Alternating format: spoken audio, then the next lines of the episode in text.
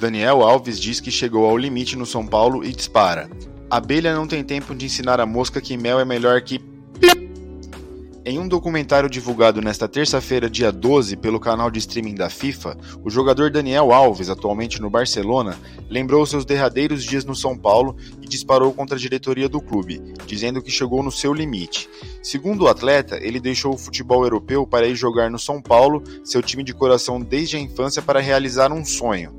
Porém, resultados decepcionantes em campo e diversos problemas fora, como atrasos de seu altíssimo salário foram mudando sua cabeça com o passar do tempo.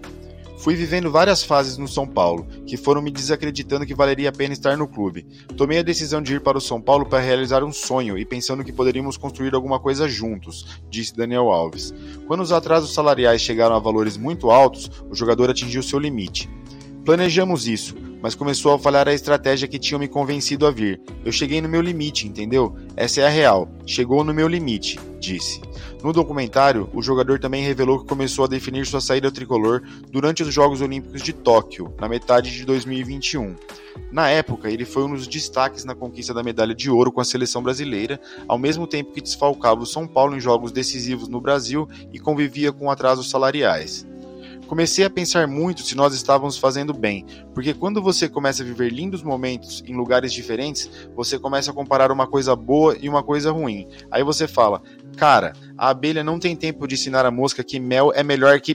Pip, filosofou.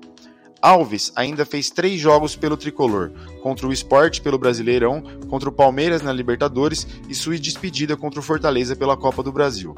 Ele rescindiu seu contrato com o São Paulo em setembro de 2021 e anunciou que não jogaria mais por outra equipe no Brasil.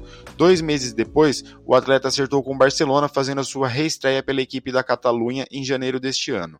E você, torcedor tricolor, o que achou da passagem de Daniel Alves pelo São Paulo? Deixe seu comentário, deixe seu like, compartilhe com seu amigo tricolor e se inscreva.